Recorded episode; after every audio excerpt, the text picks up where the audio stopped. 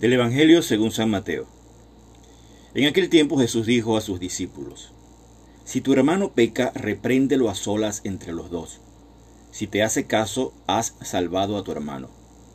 Si no te hace caso, llama a otro o a otros dos, para que todo el asunto quede confirmado por boca de dos o tres testigos.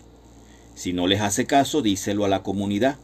Considéralo como un pagano o un publicano les aseguro que todo lo que aten en la tierra quedará atado en el cielo, y todo lo que desaten en la tierra quedará desatado en el cielo. Les aseguro además que si dos de ustedes se ponen de acuerdo en la tierra para, para pedir algo, se lo dará mi Padre del cielo. Porque donde dos o tres están reunidos en mi nombre, allí estoy yo en medio de ellos. Palabra del Señor, gloria a ti, Señor Jesús. Dice el Evangelio, si tu hermano te escucha, habrás salvado a tu hermano.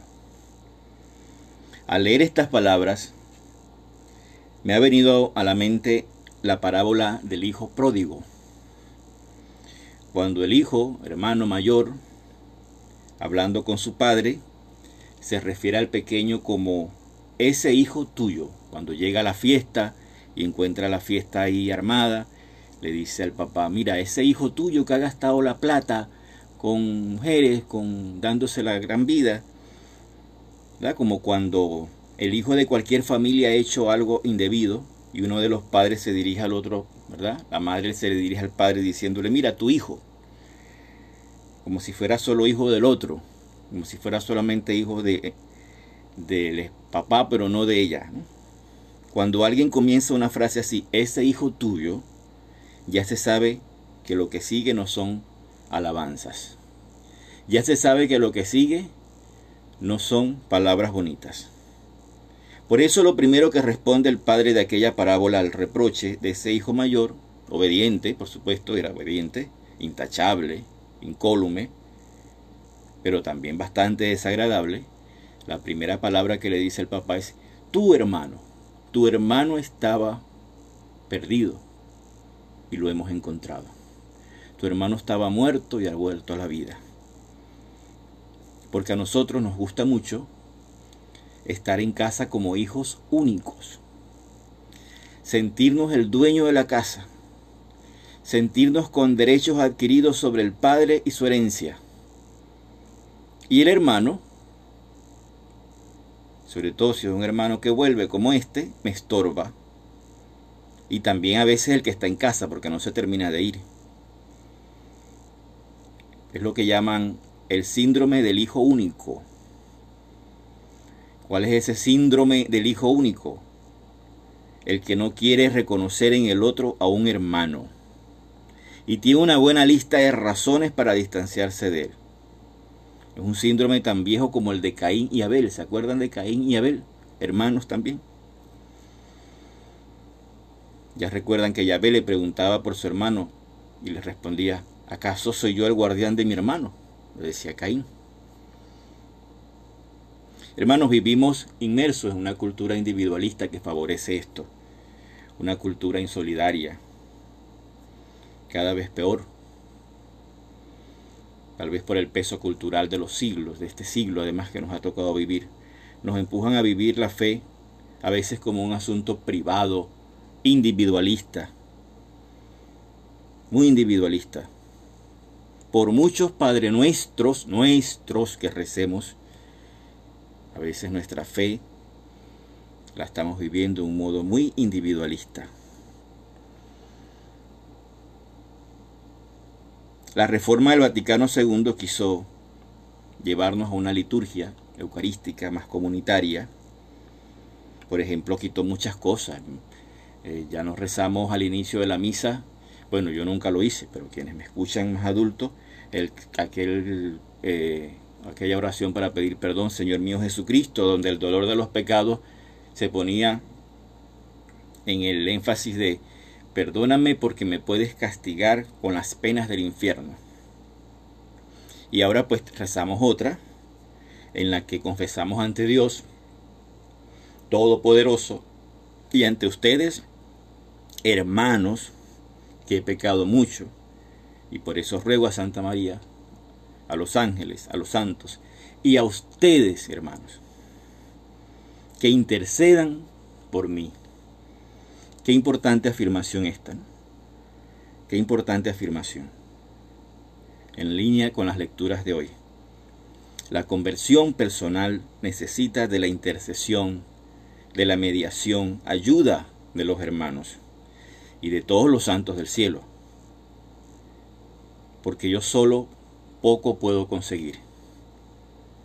Insisto, mi conversión, mi lucha con el pecado, el perdón que Dios me ofrece por mi arrepentimiento, depende en parte de ustedes, hermanos de que recen por mí, de que me ayuden, como también pedimos en plural, comunitariamente, en el momento de la fracción del pan. Cordero de Dios que quitas el pecado del mundo, ten piedad de nosotros. No digo ten piedad de mí. Por no olvidar el Padre nuestro, en nuestra carta magna. Perdónanos como nosotros perdonamos. Sin embargo, nos sigue ocurriendo lo de el fariseo de la parábola, que a pesar de que estaba nada menos que en el santo templo de Jerusalén, hablando con Dios, miraba de reojo, así por el rabito del ojo, sobre el hombro, al que estaba bastante más atrás, y lo miraba con evidente desprecio y sentimiento de superioridad, juzgándolo, condenándolo, incluso con razones muy teológicas, porque era un publicano, sin sentirse para nada afectado o implicado por su parte, por su condición. No se le ocurre acercarse, interesarse, ofrecerle alguna palabra de ánimo, de misericordia, lo que sea, no. Aquel fariseo había privatizado a Dios. Nos encanta privatizar a Dios.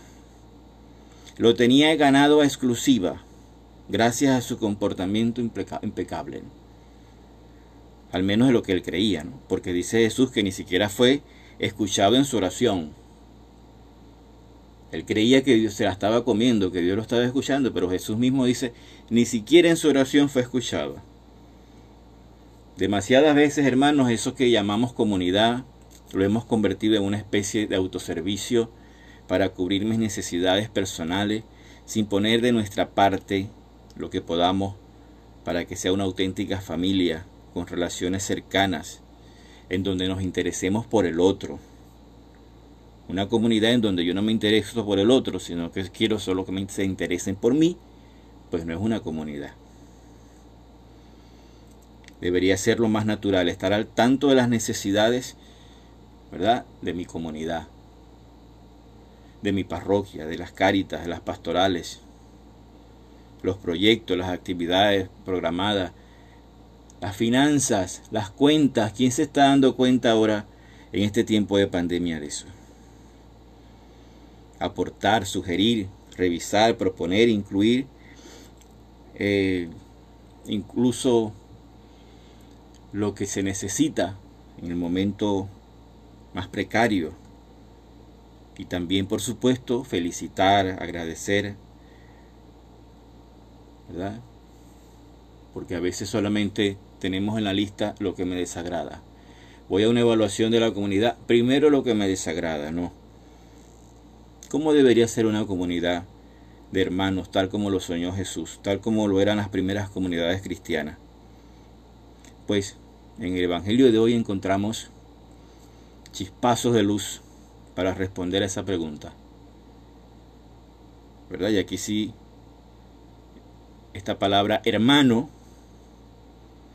se nos tiene que hacer cercana, nos tiene que decir algo. Hermano, reza, hermana, reza por mí que la estoy pasando mal, tenme presente en la Eucaristía para que el Señor me ayude a tomar una decisión. Qué bien me, me sienta a mí cuando alguien se ofrece para orar por el otro,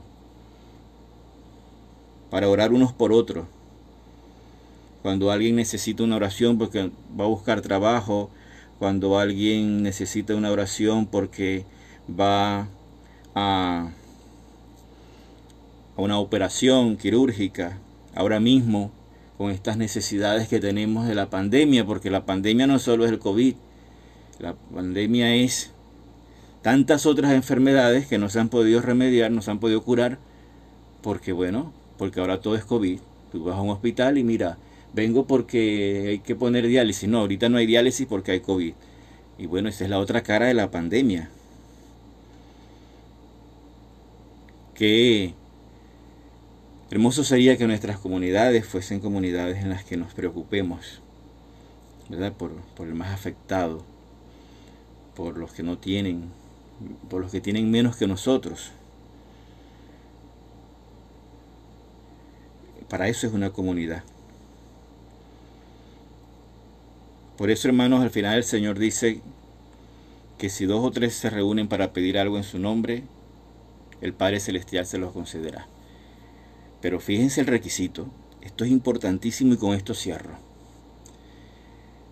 En el nombre de Jesús. A veces es muy fácil decir, yo no voy a la iglesia porque si me reúno con mi hermano, mi hermana, invoco al Señor, ahí está Jesús.